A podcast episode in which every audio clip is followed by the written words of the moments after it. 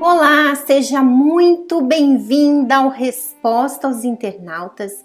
E hoje nós temos aqui a pergunta de uma amiga internauta. Preste bem atenção no que ela diz. Resisti por algum tempo, mas como não consegui resolver meu problema sozinha, eu vim aqui pedir ajuda. Aqui me sinto mais à vontade do que falar pessoalmente com alguém. Tenho 39 anos e estou na igreja desde os 15 anos. Eu nunca me afastei da igreja, mas mesmo estando na igreja, eu me afastei de Jesus. Cometi muitos pecados, estando consciente deles. Eu sentia remorso, chorava, mas depois de algum tempo voltava a cometer os mesmos erros. Acontece que todo mundo que olha para mim na igreja pensa que sou de Deus, mas eu sei que só sou uma aparência e me sinto uma hipócrita por isso. Eu quero mudar, quero ser diferente, quero agir diferente. Mas por ter pecado de forma consciente, será que ainda existe perdão para mim? Amiga, o fato de você reconhecer e assumir a sua condição já é um grande passo para essa mudança. Quando você faz essa análise de você mesma e vê que ainda existem características de engano, de mentira, você assume a sua real condição e reconhece, você assume isso diante de Deus e você se dispõe a mudar, a provocar essa mudança. Então você está manifestando a sua fé, você está agindo em prol do que você quer.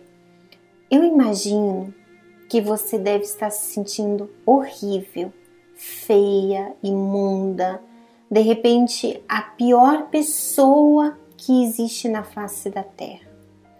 Mas quando você assume a sua condição, quando você olha para você e você encara a sua realidade e você se coloca nua diante de Deus, despida de todo o orgulho, de toda vaidade, de toda a aparência.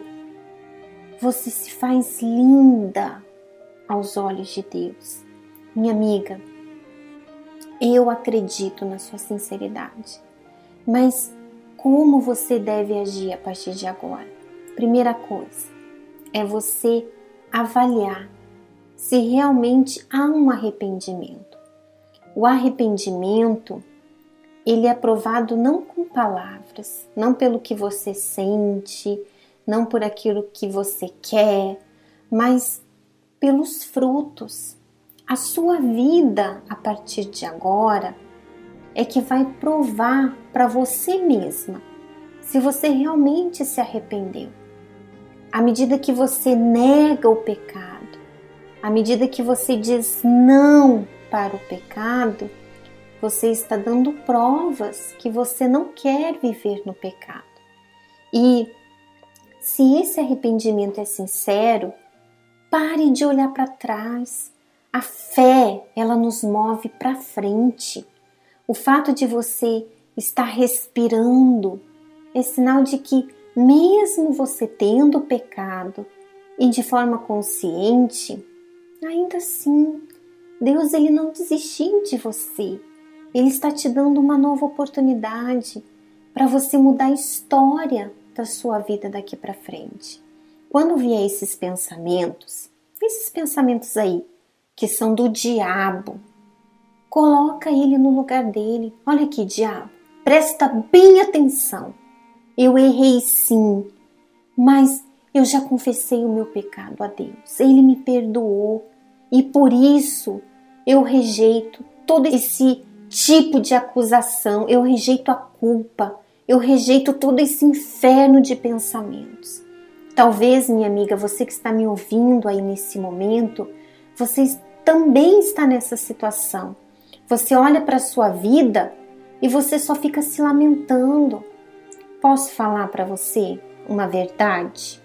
Sabe por que, que você fica se culpando, achando que você não tem mais salvação, que Deus não te perdoa, que não tem mais jeito para você? Porque na verdade você está guardando a palavra do diabo dentro de você. Você está guardando esses pensamentos do diabo dentro de você e não a palavra de Deus.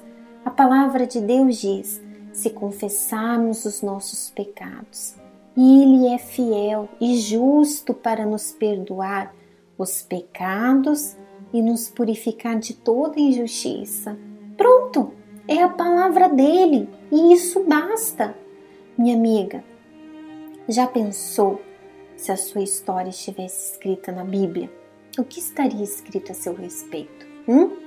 Ela não está escrita na Bíblia, mas todos os dias você está escrevendo a sua história.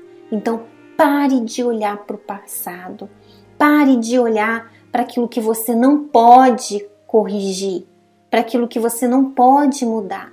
E foque no seu dia de hoje, foque agora.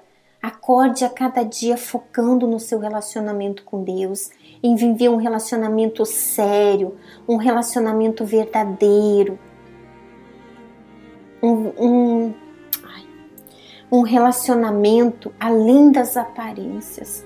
Mude a história da sua vida. Haja a sua fé. Reaja, tá certo? Bom, ficamos por aqui. Um grande abraço e até o próximo sábado. Até lá!